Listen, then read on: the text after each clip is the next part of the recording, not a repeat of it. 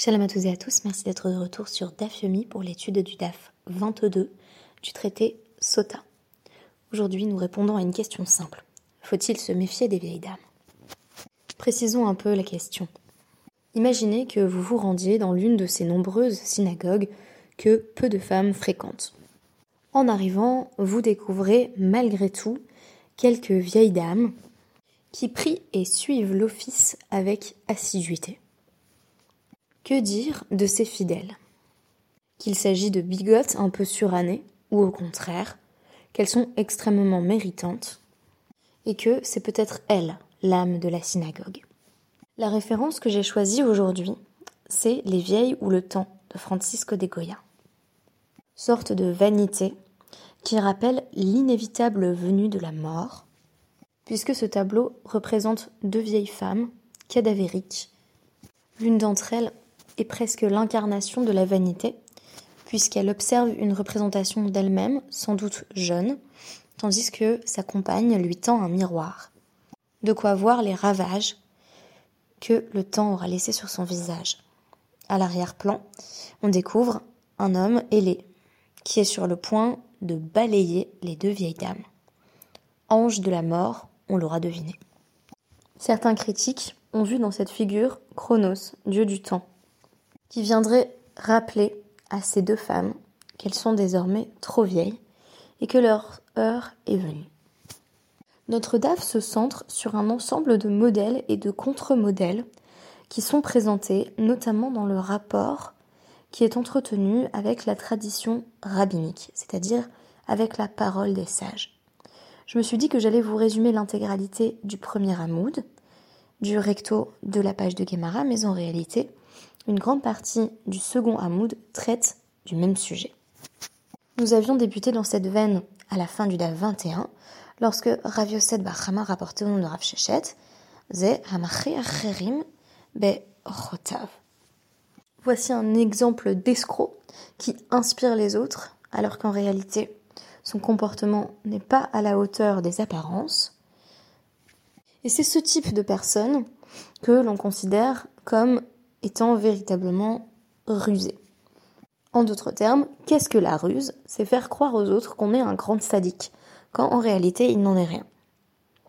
Rabbi Zrika rapporte au nom de Rav Una. La personne en réalité qui est considérée comme une personne maligne, c'est celle qui est particulièrement mekil leatzmo ou mahmir la quelqu'un qui exige beaucoup des autres et peu de soi-même, notamment en matière de.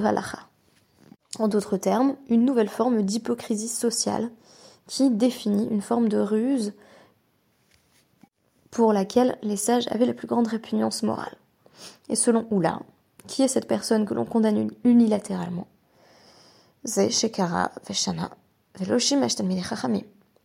C'est quiconque a étudié la Torah écrite, y compris la Mishnah, mais n'a pas de respect pour les Talmidei Chachamim et n'a pas souhaité apprendre le mécanisme de transmission de la loi orale et par conséquent ne respecte pas les raisonnements des sages. Une figure de ce type, là encore, mais sans nécessairement être hypocrite, va passer pour un grand savant auprès du grand public, tout en ignorant les modes de raisonnement qui permettraient d'arriver aux conclusions justes. C'est l'occasion pour la Guémara de nous proposer une forme de digression vers la définition du Am Haaretz, dont il a été déjà question dans le traité Psachim. En effet, il est de nouveau question de la définition du statut d'une personne qui aurait étudié la Torah écrite, voire même la Mishnah, mais qui n'aurait aucun respect pour les sages et pour le processus de décision à la règle tel qu'il a été élaboré par ces derniers. Selon Rabbi Elazar, cette personne est un Am Haaretz, littéralement le peuple de la terre. Ceci correspond à ce que l'on a appris du traité de c'est-à-dire que le Haaretz connaît le système, il en connaît les bases, par exemple du point de vue des dîmes à prélever. Il n'est pas tout à fait sorti du système, mais il s'en tient à une compréhension extrêmement rudimentaire. Selon Rabbi Shmuel Bar Nachmani, cette personne est un bord, c'est-à-dire un rustre qui ne maîtrise pas les éléments les plus subtils de la connaissance, ceux qui sont entre les mains des sages. Et pour Rabbi Yanaï, Harez c'est tout simplement un samaritain, dont il a été question déjà dans le DEF précédent, puisque un samaritain se définit par le fait de n'apporter de crédit qu'à la Torah écrite, mais aucunement aux paroles des sages, et il ne faudrait même pas inclure la Mishnah dans cette catégorie. Ravacha Bar ira plus loin en disant Harezema gauche, c'est comme un sorcier qui prétend connaître la loi et en fait étalage comme d'une forme de magie, alors qu'en réalité, il ne s'agit là que d'artifice. Pourquoi un sorcier? Eh bien, selon Ravacha Bar Yaakov, parce que Raten Magosha Veloyada Mayama, le sorcier prononce des maléfices et des formules sans même savoir ce qu'il dit. Et de même, il y a des enseignants qui répètent la Mishnah Veloyada Mayamar, sans même savoir ce qu'ils sont en train de dire. Autre tentative de définition du Ham Haaretz, de l'ignoramus. Mais cette fois-ci, on a un ensemble de définitions négatives. Par exemple, il s'agit de quelqu'un qui ne récite même pas le schéma le matin et le soir accompagné de ses bénédictions.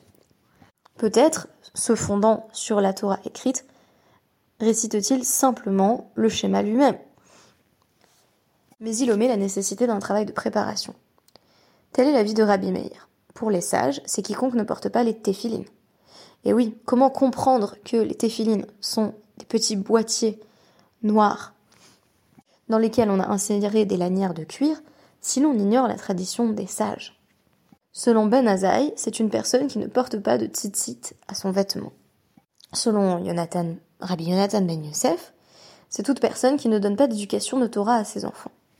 Et enfin, l'avis de Acherim est le suivant même si c'est une personne qui étudie de son côté, mais qui n'a pas de respect pour la Torah orale et pour les sages qui l'incarnent, on considère qu'il s'agit d'un Amara Haaretz. La Gemara poursuit en observant Hatanaim me vale olam. Les Tanaïm détruisent le monde. Les Tanaïm, a priori, c'est un terme qui pour nous se réfère aux enseignants de la Mishnah. Ici, ce n'est pas le cas. Il s'agit de personnes qui ne feraient que répéter les enseignements halachiques contenus dans la Mishnah sans tenir compte de la suite du processus halachique, notamment tel qu'il sera ensuite défini par les Amoraïm. En d'autres termes, les Tanaïm dont il est question ici s'en tiennent vraiment à la surface de la loi. À qui s'attaque-t-on donc Chez Morin Halacha Mitor Mishnatan, aux personnes qui pensent pouvoir exprimer la halacha à partir de leur simple étude de Mishnayot.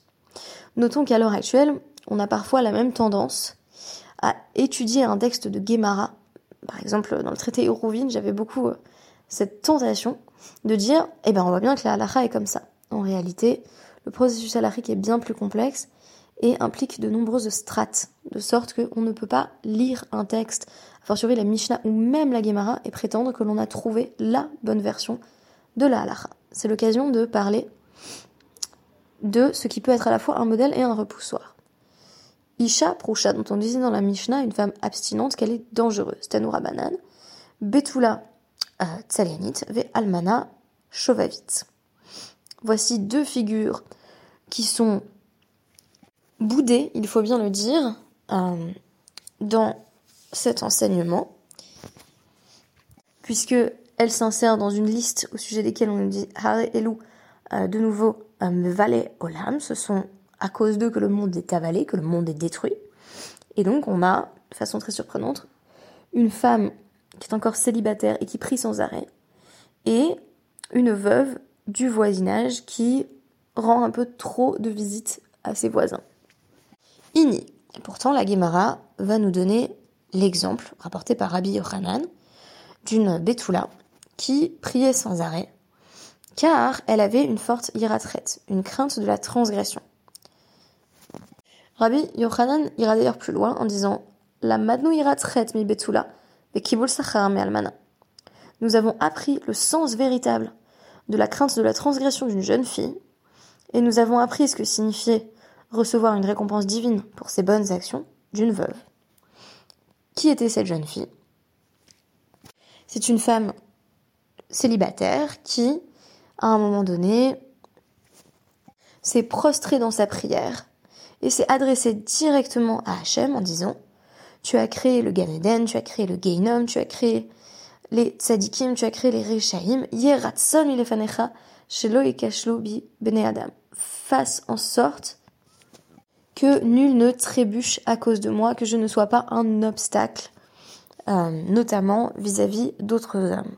Donc ici, on a véritablement une forme de chasteté chez cette jeune fille qui ne veut pas devenir objet de désir et qui ne veut pas que des hommes dévient de leur trajectoire euh, pour se tourner vers des plaisirs éphémères, notamment liés à la concupiscence et au désir qu'il pourrait avoir d'elle.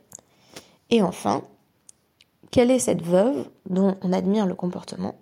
Almana bi euh, be sherinta be Kol yoma hava atia ou matzla be midrasha de Rabbi Yochanan.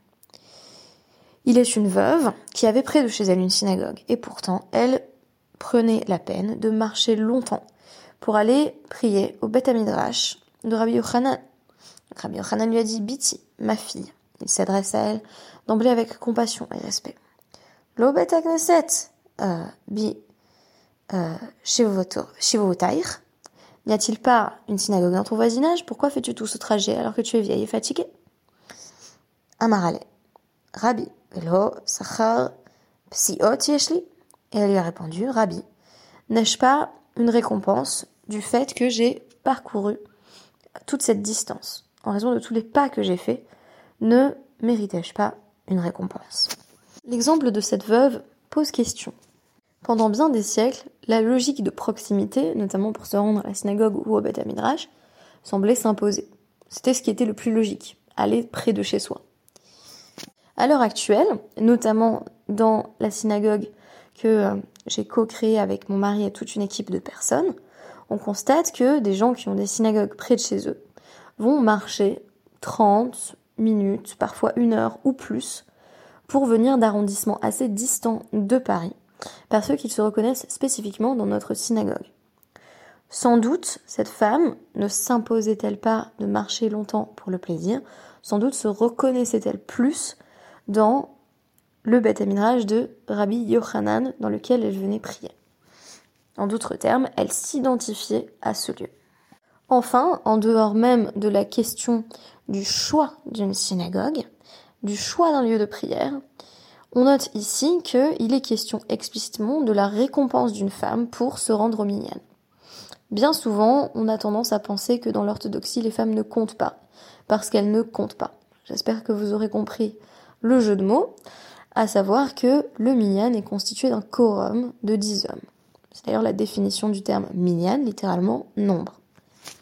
Ou encore compte. Mais alors, quel rôle tiennent les femmes dans tout cela? Eh bien, on nous dit explicitement que le fait même de se diriger vers la synagogue correspond à un sechar pesiot, le salaire des pas. C'est-à-dire que parce qu'une femme a fait cet effort de se déplacer, de consacrer son temps à se rendre à la synagogue, elle mérite elle aussi une récompense. Il est très amusant, voire très étonnant, que on nous cite cet exemple comme ce qui, selon Rabbi Yochanan, nous a permis d'apprendre la notion même de sachar, c'est-à-dire la notion même de récompense divine. On aurait pu l'apprendre d'un cas beaucoup plus pachout, beaucoup plus évident, où une personne accomplit une mitzvah et est récompensée immédiatement. Or ici, au contraire, on l'apprend d'un cas qui nous semblerait plutôt singulier, celui d'une femme qui est récompensée pour tous les efforts qu'elle fait à se rendre à la synagogue. Un texte qu'il serait bon de citer dans toutes les communautés où les femmes ne se rendent plus à la synagogue, ne souhaitent plus le faire ou tout simplement ne sont pas accueillies. Mais alors, pourquoi nous dit-on de nous méfier euh, des euh, jeunes filles vierges et des vieilles femmes qui rendent trop de visites à leurs voisins. Eh bien, on nous dit que c'est parce qu'il existait une certaine Yohani Bat Retivi qui faisait semblant de prier euh, sans arrêt et en réalité, euh, elle était elle-même une sorcière. D'ailleurs, je viens de me rendre compte que j'avais déjà utilisé la référence à, à, ce tableau de Goya et par conséquent que je me devais, pour respecter les règles du Dafyomi, d'en trouver une autre, ce sera bien entendu Les sorcières de Salem d'Arthur Miller, où l'on rencontre notamment le personnage extrêmement ambigu d'Abigail Williams, qui là encore fait semblant d'être d'une grande piété pour pouvoir mieux accuser ceux à qui elle en veut. Enfin, dernier élément dans la liste des personnes qui détruisent le monde, le Katan Shelo Kelulo Chodashav. Un enfant qui apparemment est né prématurément. On nous dit mais qu'est-ce que c'est que cette histoire? Et qu'est-ce qu'on a à lui reprocher? Eh bien tout simplement, à Khatargim, voici comment les sages l'ont interprété.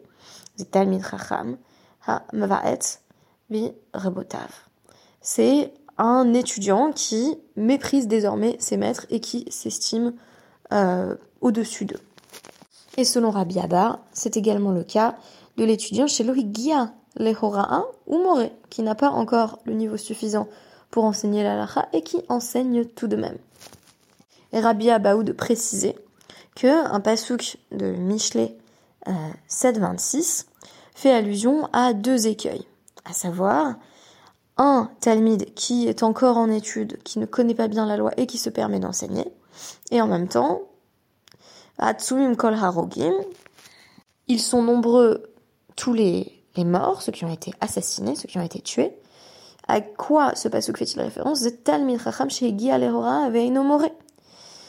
Un étudiant en Torah qui a pour le coup atteint le niveau d'enseigner et ne le fait pas est également euh, considéré comme coupable. En d'autres termes, là encore, on est dans le cadre d'une valorisation de la modestie.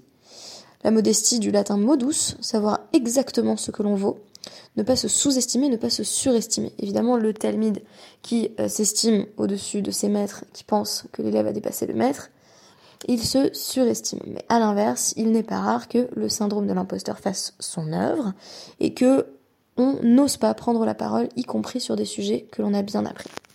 Il m'a donc paru intéressant d'avoir de nouveau des modèles féminins qui nous sont présentés, euh, puisque a une alternance constante entre modèle et contre-modèle. Parmi les contre-modèles, on aurait bien entendu le samaritain, on aurait euh, toute une catégorie de personnes qui manifestent un certain orgueil, qui pensent qu'ils n'ont plus besoin euh, de recevoir un enseignement et qui s'estiment capables euh, d'enseigner eux-mêmes. On aurait également de façon assez classique toutes les personnes qui font montre d'une certaine hypocrisie sociale avec tout le lot de sorcières et de commères que cela peut impliquer. Et enfin, du côté des modèles, nous avons en particulier une jeune femme qui priait pour que euh, elle ne devienne jamais un obstacle au développement spirituel d'autres hommes, en un double mouvement d'aliénation et de velléité de libération, puisqu'elle se désigne elle-même comme objet potentiel de chute, et ce faisant, elle exprime son désir de ne pas être cela, ou au moins de ne pas être que cela. Et enfin, notre dernier portrait, c'était celui d'une vieille dame qui parcourait de nombreux kilomètres à pied afin de se rendre dans la synagogue de son choix. Or, c'est d'elle que l'on apprend la récompense des mitzvot. En d'autres termes, même ce qui ne semble pas être une mitzvah sur le plan formel, encore faudrait-il prouver que pour un homme, le fait de faire partie d'un minyan est véritablement une mitzvah, la plupart des gens estiment que pour une femme, eh elle n'a qu'à rester à la maison, et qu'il n'y a pas de récompense particulière ni de salaire associé au déplacement d'une femme jusqu'à la synagogue. Ici, on a un modèle différent qui nous est présenté, et cela m'a semblé intéressant dans le contexte de notre désir d'inclusion toujours plus grand au XXIe siècle de toutes les personnes qui ont traditionnellement été tenues plutôt à l'écart de la synagogue, y compris bien entendu la moitié de notre communauté, c'est-à-dire les femmes. Merci beaucoup et à demain.